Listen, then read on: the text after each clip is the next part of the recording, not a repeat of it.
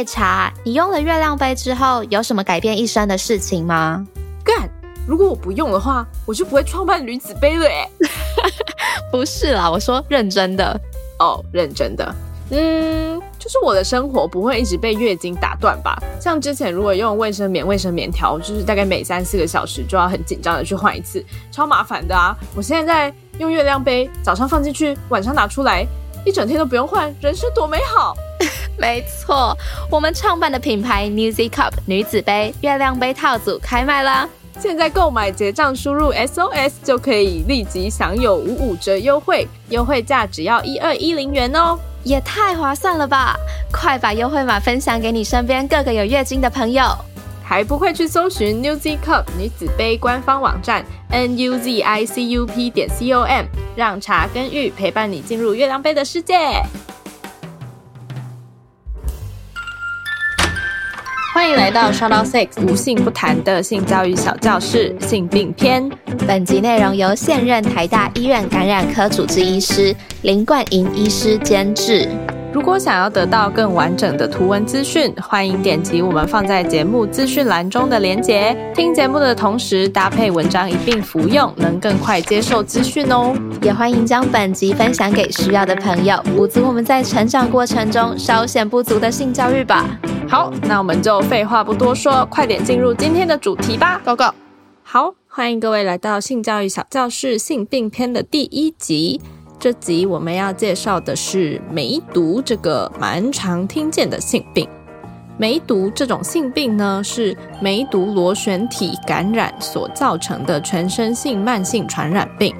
它的临床症状很复杂，而且变异性很大，因此呢，它还有另外一个称呼，叫做“伟大的模仿者”。梅毒螺旋体入侵人体的地方呢，通常会在皮肤或是黏膜破损处。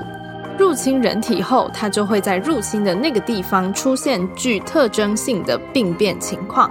而如果没有良好治疗的话，梅毒螺旋体很快便可以散播到全身，入侵到几乎全身的器官及组织，并且产生非常多样化的症状。当然，也有所谓的潜伏型梅毒，这种状态下可能完全没有病变的症状，只能依靠抽血的方式去诊断。但其实，即使没有病变的症状，体内存在的梅毒螺旋体仍然是有疾病活性的。因此，如果没有经过治疗，它还是有可能会伤及其他器官的哦。那梅毒常见的感染情境是什么呢？根据卫生福利部疾病管制署的数据统计资料显示，梅毒的好发性别是生理男性。好发年龄呢，则是二十五到三十岁为最多。最主要传染方式呢，有以下几种：第一，性行为，性行为包含性器交合的情况，还有其他亲密部位紧密接触的情况，例如说肛交、口交等等。因为性行为呢是直接接触到皮肤黏膜的部位，因此这种方式是最具传染性的。第二种方式呢，是透过其他血液或体液的接触，例如输血传染或是共用针具等等。第三是怀孕母亲透过胎盘传染给胎儿，造成母子垂直传染的先天性梅毒。这种情况下，如果没有妥善进行治疗，严重的话，新生儿会有死亡的可能性哦。接下来聊聊梅毒染病的症状。嗯，根据感染的时程跟临床症状的表现，我们会将梅毒区分为早期梅毒和晚期梅毒。早期梅毒为一年之内的感染，包含初期梅毒、二期梅毒和早期潜伏性梅毒。那晚期梅毒呢，则是超过一年的感染，其中包含了三期梅毒和晚期潜伏性梅毒。早期梅毒的传染力通常会比晚期梅毒来得强。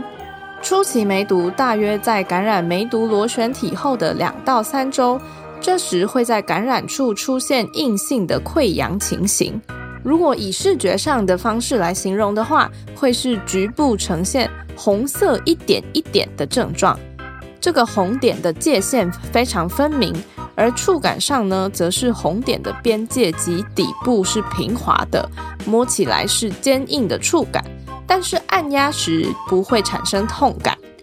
这个病征好发位置为外生殖器，也会出现在其他接触到病原体的地方，例如口腔、肛门、子宫颈等等。此时虽然是有病征，但是不会有明显的不舒适感。而这时候，即使没有去接受治疗，这些红色点点的溃疡基本上也会在几周后自动愈合消失。初期梅毒感染情形出现后的四到十周左右，虽然初期的病征那个红点点已经消失了，但是梅毒螺旋体也会已经进入血液而散布到全身，这时我们就称为二期梅毒。这时候会出现全身性的症状，而且会具有高度的传染性。最常见的症状是皮疹，分布于手掌、脚掌、四肢等对称性的部位，也可能会与全身皮疹合并发生。而这个二期梅毒的皮疹与多种皮肤疾病外观非常类似，所以很容易就会与皮肤病混淆了。因此在判断上必须特别的谨慎。二期梅毒除了皮肤上的病变外，同时也可能会造成全身性淋巴腺肿大。其他可能的症状则包含了轻微发烧啊、倦怠、头痛、咽喉痛、肌肉关节疼痛、体重减轻等等。如果上述的梅毒感染情况都没有经过治疗，则会于五到三十年后呢进入晚期的三期梅毒。这时，梅毒螺旋体可能就会影响到体内任何器官。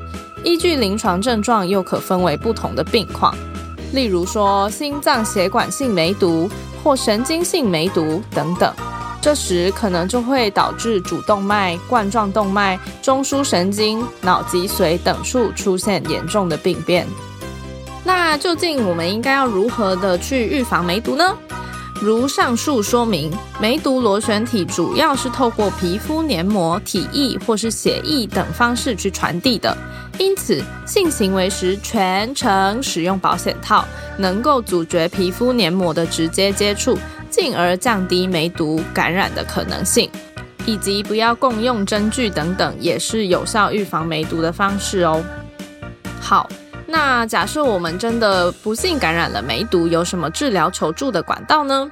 虽然目前并没有疫苗能够有效预防梅毒，但通常如果检验出梅毒感染的话，我们会使用肌肉注射的盘尼西林或是其他口服的抗生素去治疗。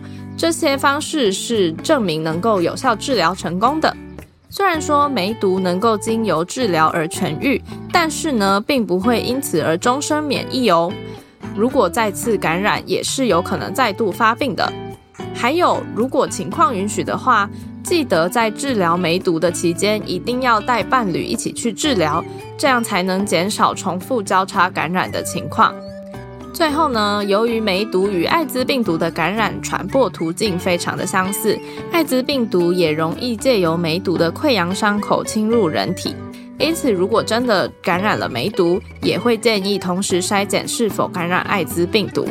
那关于艾滋病毒的介绍，将会在后续的性教育小教室中跟大家说明喽。